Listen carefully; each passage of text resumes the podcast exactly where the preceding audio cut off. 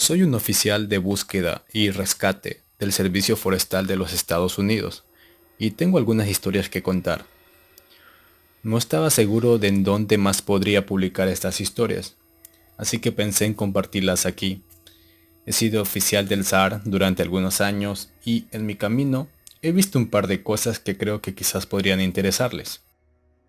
Tengo un historial bastante bueno relacionado a encontrar personas desaparecidas, la mayoría de las veces simplemente son gente que se alejaron del camino o que terminaron resbalándose de un acantilado pequeño y que al final no lograron hallar el camino de regreso. Muchas de estas personas han escuchado esa vieja frase de quédate donde estás y no vayan muy lejos, lo cual facilita el encontrarlos, pero he tenido casos en los que esto no sucedió. Hasta el día de hoy ambos aún están en mi mente y los utilizo como motivación para no rendirme en las búsquedas actuales en las que tengo que trabajar.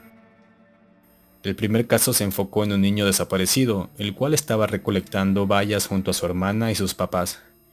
Él y su hermana estaban juntos y los dos desaparecieron al mismo tiempo. Sus padres simplemente los perdieron de vista durante unos segundos y los niños se alejaron sin que se dieran cuenta.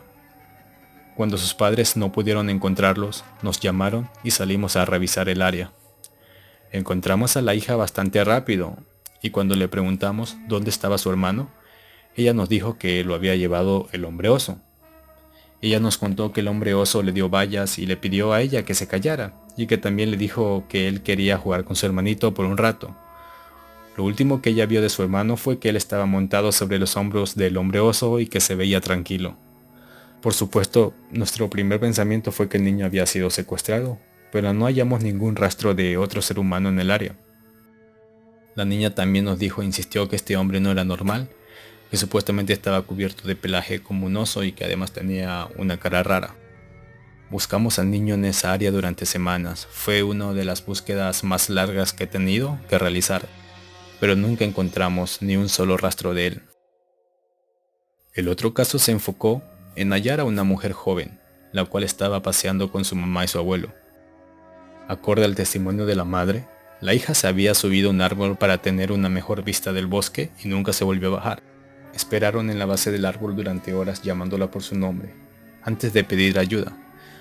Nuevamente buscamos en todas partes y nunca hallamos ni un solo rastro de ella.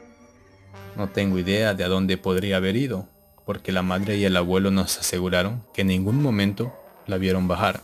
Algunas veces cuando estoy buscando personas por mi propia cuenta, llevo a un perro policía conmigo y siempre parece querer llevarme a acantilados. No me lleva a colinas ni a zonas rocosas, directamente me lleva a acantilados. Acantilados escarpados y sin posibles asideros. Siempre es desconcertante y en esos casos usualmente encontramos a la persona desaparecida al otro lado del acantilado o a millas de donde el perro me había llevado.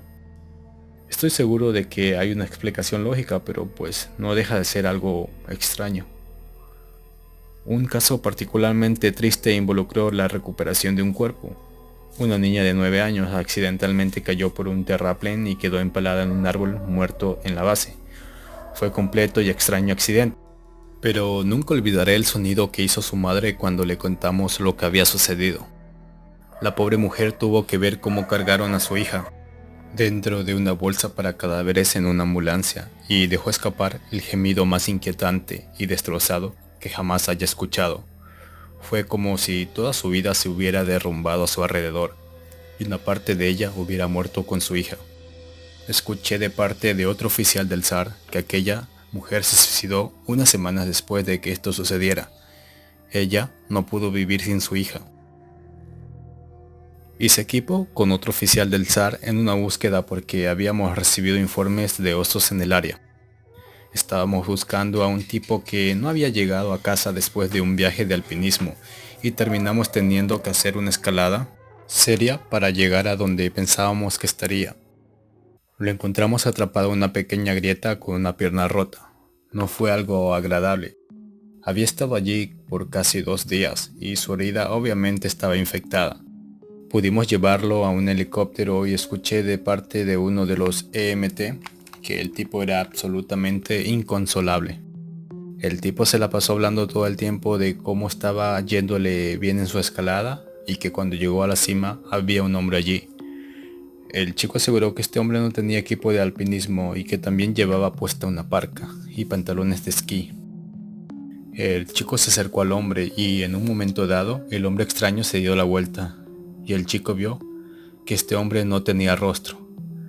El chico se asustó y terminó tratando de bajarse de la montaña demasiado rápido, por lo que se cayó. Dijo que pudo escuchar al tipo toda la noche, bajando la montaña y dejando escapar horribles gritos apagados. Esa historia me perturbó muchísimo. Me alegro de no haber estado allí para escucharlo. Una de las cosas más aterradoras que alguna vez me haya pasado fue la búsqueda de una joven que se separó de su grupo de excursionistas. Salimos a buscarla hasta altas horas de la noche porque los perros habían detectado su olor. Cuando la encontramos, ella estaba acurrucada bajo un gran tronco podrido. Había perdido sus zapatos y su mochila y estaba claramente en estado de shock. Ella no tenía ninguna herida y pudimos hacer que ella caminara con nosotros de regreso a la base de operaciones. En el camino, ella se la pasó mirando detrás de nosotros y preguntándonos por qué ese hombre enorme con ojos negros nos estaba siguiendo. No pudimos ver a nadie, así que lo descartamos como un extraño síntoma de shock. Pero en cuanto más nos acercamos a la base, más nerviosa se puso la mujer ella siguió pidiéndome que le dijera al hombre de ojos negros que dejara de hacerle caras a ella. En un momento dado ella se detuvo y se dio la vuelta y comenzó a gritar hacia el bosque, diciendo que quería que él la dejara en paz. Ella no iba a ir con él, dijo, y no nos entregaría a él. Finalmente conseguimos que siguiera moviéndose con nosotros, pero entonces comenzamos a escuchar ruidos extraños que provenían de todos lados. Sonaban casi como alguien tosiendo, pero de una manera más rítmica y profunda, de una forma tipo insecto. Realmente no sé cómo describirlo. Cuando finalmente llegamos y entramos a la base de operaciones, la mujer se volteó hacia mí. Sus ojos eran tan anchos como puedo imaginar que un hombre podría abrirlo. Ella tocó mi hombro y dijo, Él dice que te diga que te alejes. A él no le gusta mirar la cicatriz en tu cuello. Tengo una pequeña cicatriz en la base de mi cuello, pero está casi oculta debajo de mi cuello y no tengo idea de cómo logró verla esta mujer. Justo después de que ella dijo eso escuché esa extraña tos en mi oído y casi siento que el corazón se sale de mi boca. Le empujé a la base de operaciones tratando de no mostrar lo asustado que estaba, pero tengo que decir que me puse muy feliz cuando salimos del área esa noche. Esta es la última que contaré y probablemente sea la historia más extraña que tengo. Ahora no sé si esto se dé en todas las unidades del SAR, pero en la mía es una especie de cosa tácita e irregular con la que nos topamos. Puedes intentar preguntar sobre esto a otros oficiales del SAR, pero incluso si saben de lo que estás hablando, probablemente no dirán nada al respecto. Nuestros superiores nos han dicho que no debemos hablar de ello, y llegado a este punto, todos nos hemos acostumbrado tanto que ya ni siquiera parece extraño. En casi todos los casos en lo que hemos tenido que adentrar muchísimo en la naturaleza, estoy hablando de 30 o 40 millas de bosque, en algún momento nos encontraremos eh, con una escalera en medio del bosque.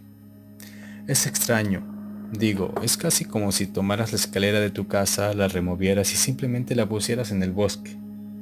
La primera vez que vi una, pregunté al respecto y otro oficial me dijo que no me preocupara, que era algo normal todos a los que les pregunté me dijeron lo mismo. Quería ir a verla, pero me dijeron muy enfáticamente que nunca debía acercarme a ninguna de ellas. Ahora simplemente las ignoro cuando me encuentro con ellas porque realmente sucede con tanta frecuencia.